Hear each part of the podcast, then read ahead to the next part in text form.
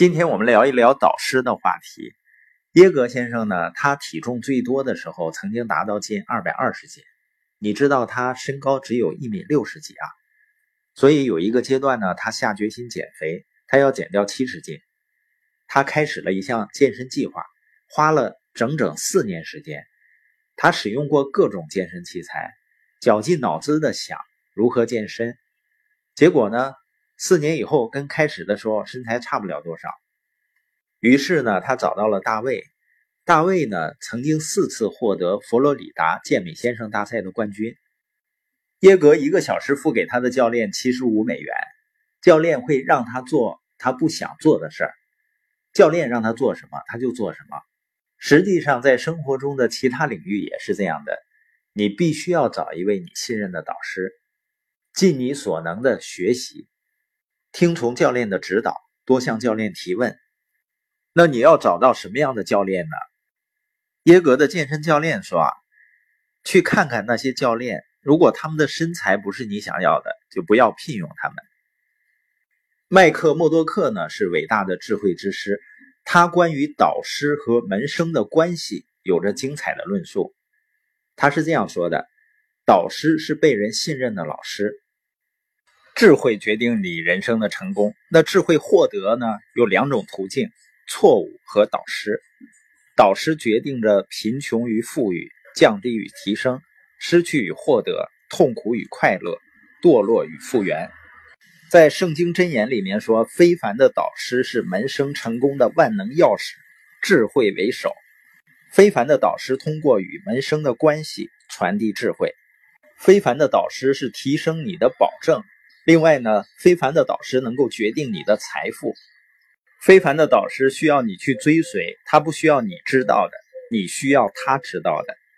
非凡的导师更感兴趣的不是你的喜好，而是你的成功。他不一定是你最好的朋友，因为你最好的朋友爱你现在的样子。你的导师太爱你，而不能让你保持现在的样子。你最好的朋友为你的过去而欣慰，你的导师呢，为你的未来而欣慰。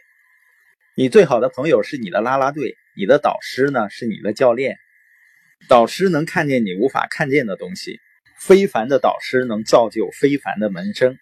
你的所有知识将来源于导师的指导、经验，或者是某个人。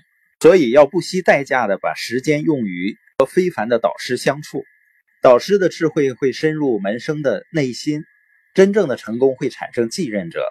消极的门生呢，只有在方便的时候，或者在他们个人努力无法产生他们想要结果的时候，去找导师。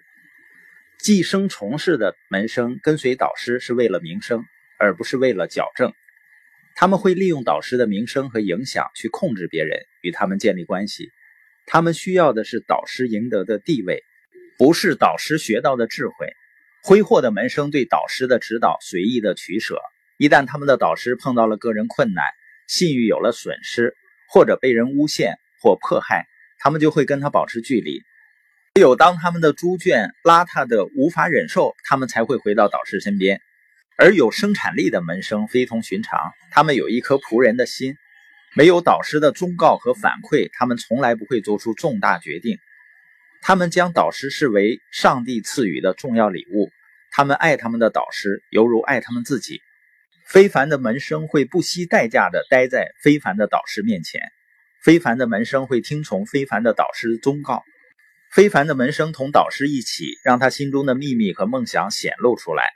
他们会自由的同导师讨论他们的错误和痛苦。非凡的门生向导师清晰的描述他的盼望。非凡的门生乐于在导师的生活中播下感激的种子，会改变自己的安排，花时间同导师在一起。非凡的门生会识别、敬重、追随上帝为他的生活而存在导师身上的答案。这段论述为什么这么重要呢？因为我们每一个人需要的人，不是让我们跌倒的人，而是让我们伸展的人，是让我们获得更大成就的人。因为我们自己不容易相信我们会做到，而当你让成就者、相信者和实践者围绕在你周围，你就开始相信，并且能够做到了。任何一个人如果不跟别人建立关系，你永远不会体验到持久的成功。任何一个人的力量都无法同团队的合力相对抗的。有了好的导师，就会让有影响力的人听从你。我经常看到这样的事情发生，这种简单的联系给无数人带来了巨大的影响。很多时候，你的导师决定着你的贫穷与富裕，所以呢，根本没有自造人这样的事情。我们每个人都是由数以千计的他人塑造而成的。独自工作只为自己工作的人，很容易因身边的人而堕落。对我们有过善行、对我们说过鼓励之语的每一个人，都是我们的性格、思想以及成功的组成部分。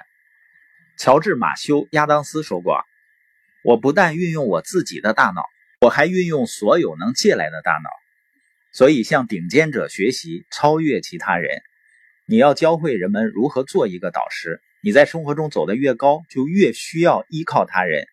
那些自负的人永远不会有任何成就的。”因为他们认为自己已经够好了。每一个伟大的人总是需要某个人的帮助的。本节播音的重点呢，智者就是用正确的人际关系和导师来加固自己生活的人。